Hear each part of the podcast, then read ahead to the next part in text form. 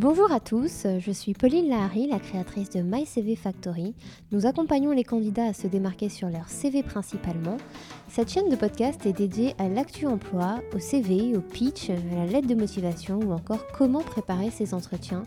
L'idée c'est vraiment de décoder un thème chaque mois, de débriefer ensemble et nous aurons l'occasion même d'avoir des invités surprises.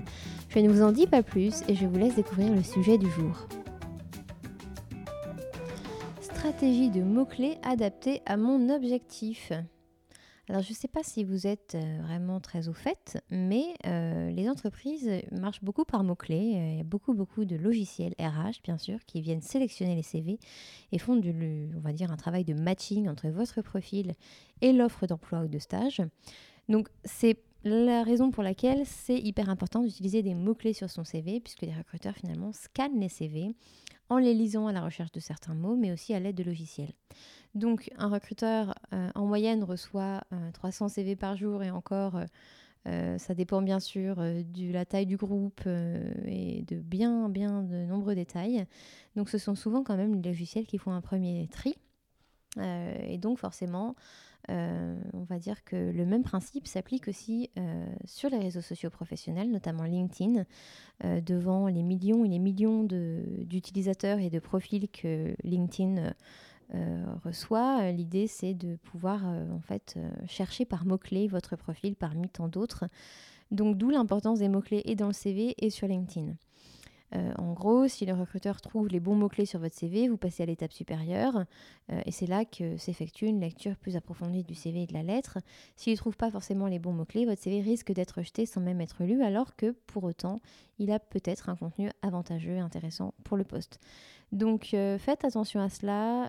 évidemment, les outils d'aujourd'hui sont quand même assez performants et ne sont pas cessés, on va dire, laisser passer une candidature attractive. Il est censé quand même repérer dans le CV que vous avez euh, les bons mots-clés euh, et matcher avec, euh, l'offre de stage ou d'emploi. Faut-il encore en fait avoir rédigé un contenu intéressant? Donc attention. alors quels mots-clés utiliser? Et qu'est-ce qu'on entend finalement par mots-clés?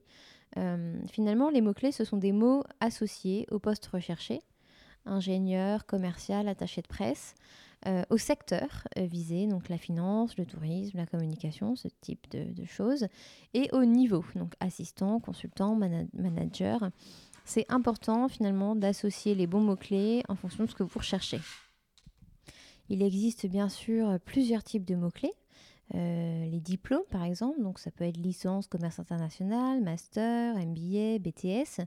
Ça peut être les intitulés de poste, chef de projet, développeur Java, commercial. Les logiciels aussi, Pack Office, InDesign, ou encore le nom d'école ou de l'université, HEC, Sciences Po, Schema, enfin toutes ces, voilà, toutes ces choses-là sont des mots-clés euh, à part entière.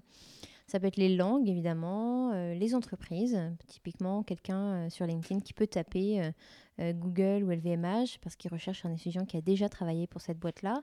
Euh, ça peut être des compétences spécifiques euh, comme, je ne sais pas, maîtrise d'œuvre, SEO, PHP, rédaction de dossiers de presse, ce genre de choses. Et les compétences, les compétences transférables, bien sûr, le management, esprit d'équipe, adaptation, autonomie, organisation. On peut juste faire une petite aparté sur un, exemple de mots-clés type pour, par exemple, un, auditeur financier. Ça va être audit, note de synthèse, commissariat au compte, rédaction, rigueur, organisation, master CCA qui est le comptabilité contrôle audit et le DCG, diplôme de comptabilité gestion. Ça, c'est typiquement un champ lexical adapté euh, pour ce type de euh, métier. Euh, un autre exemple dans les ressources humaines, par exemple, ça peut être contrat de travail, salaire, formation, entretien, GRH, qualité relationnelle, management, master ressources humaines, relations sociales, la GPEC. Donc il y a comme ça tout un champ lexical à nouveau à adapter. Euh, alors, où trouver les bons mots-clés? Euh, D'abord, ils sont présents dans l'offre d'emploi. On ne va pas les inventer euh, a priori. donc, reprenez les mots-clés de l'annonce dans votre CV. Ensuite, consultez les différentes offres pour établir finalement une liste de mots-clés adaptés à votre poste ou au secteur que vous visez.